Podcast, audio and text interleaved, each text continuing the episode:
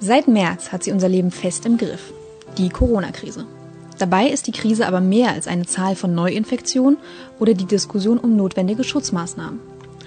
Corona hat unser Leben in unseren Grundfesten erschüttert. Als Menschen und ebenso als Angehörige einer Gesellschaft.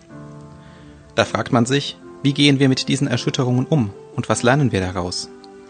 Genau solche Fragen diskutieren wir normalerweise in der Akademie des Bistums Erfurt sowie in der Katholisch-Theologischen Fakultät der Universität Erfurt auf öffentlichen Veranstaltungen.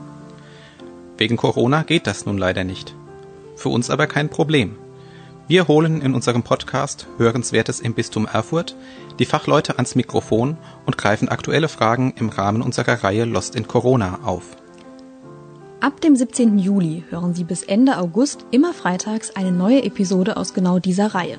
Finden können Sie unseren Podcast dabei unter anderem auf Spotify, auf YouTube sowie auf iTunes oder auf Deezer.